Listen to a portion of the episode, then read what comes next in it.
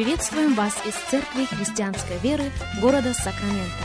Мы молимся о том, чтобы последующие 15 минут послужили вашему назиданию и духовному утверждению. Присоединяйтесь к нашему эфиру, как пастор Сергей Головей предлагает вашему вниманию передачу «Настоящая истина». Еще раз мы говорим добро пожаловать всем, кто присоединяется к нашему эфиру. Здравствуйте, меня зовут Сергей Головей. Из Церкви Христианской Веры мы приходим к вам.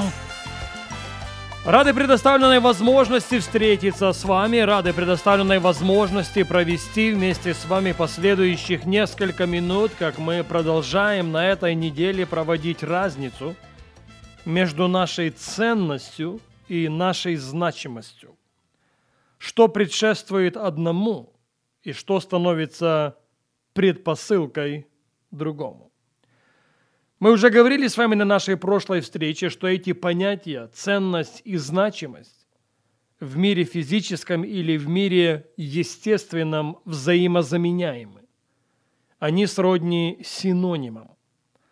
Другими словами, увеличивая свою ценность, человек, по сути, увеличивает свою значимость. Но в мире духовном, в глазах Бога, наша ценность неизменна. В мире духовном наша ценность константа. И наша ценность в глазах Бога неизменна лишь по той простой причине, что она напрямую связана с любовью Божьей к нам. Пожалуйста, запомните это. Если считаете нужным записать, запишите. Наша ценность в очах Бога неизменна. Наша ценность в очах Бога константа по той простой причине, что она напрямую связана с любовью Божьей к нам. А Его любовь вечна, Его любовь безгранична, Его любовь постоянна, Его любовь безусловна. В книге пророка Исаии в 43 главе мы находим следующие слова, начиная с 3 стиха. Исаия 43.3. «Ибо я Господь Бог твой, святый Израилев, Спаситель твой. Выкуп за тебя отдал Египет, Ефиопию и Савею за тебя. Так как ты дорог в очах моих, многоценен, и я возлюбил тебя, то отдам других людей за тебя и народы за душу твою.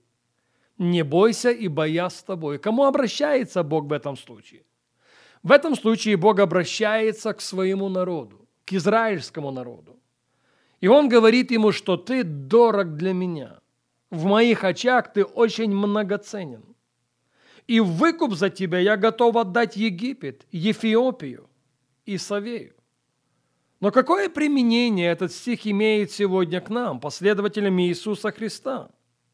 Согласитесь, как его последователи, мы понимаем, что выкуп за нашу душу – он отдал не души других людей.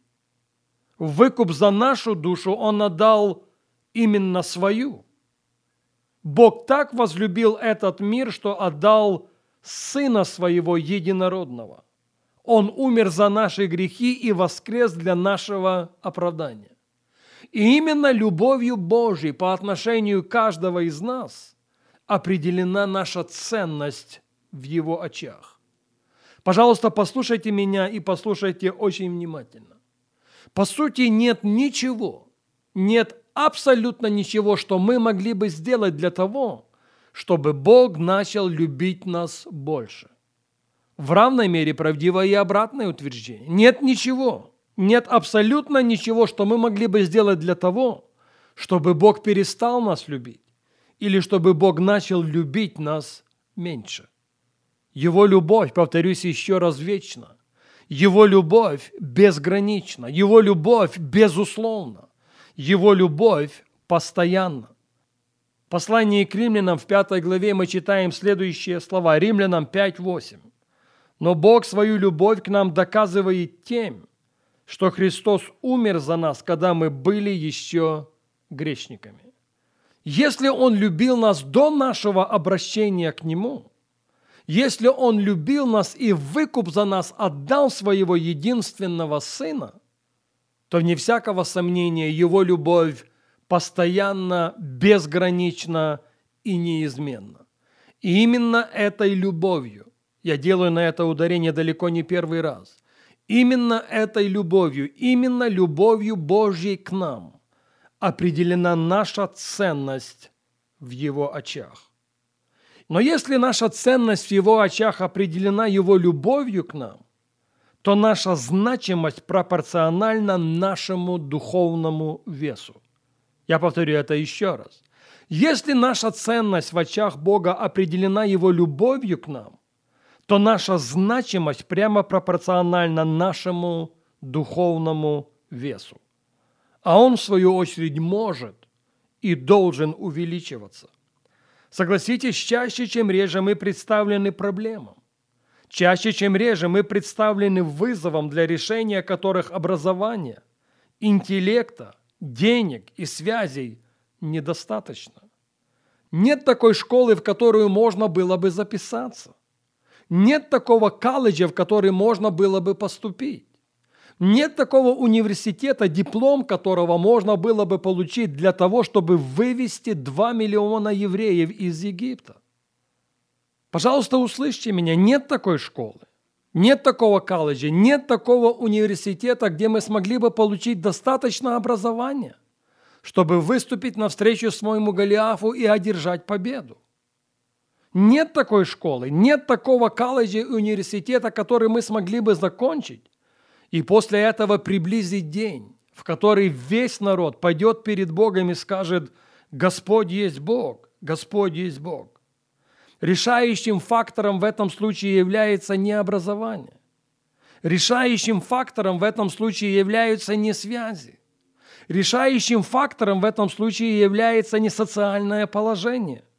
Решающим фактором в этом случае является что-то совершенно другое, а именно наша значимость, наш духовный вес.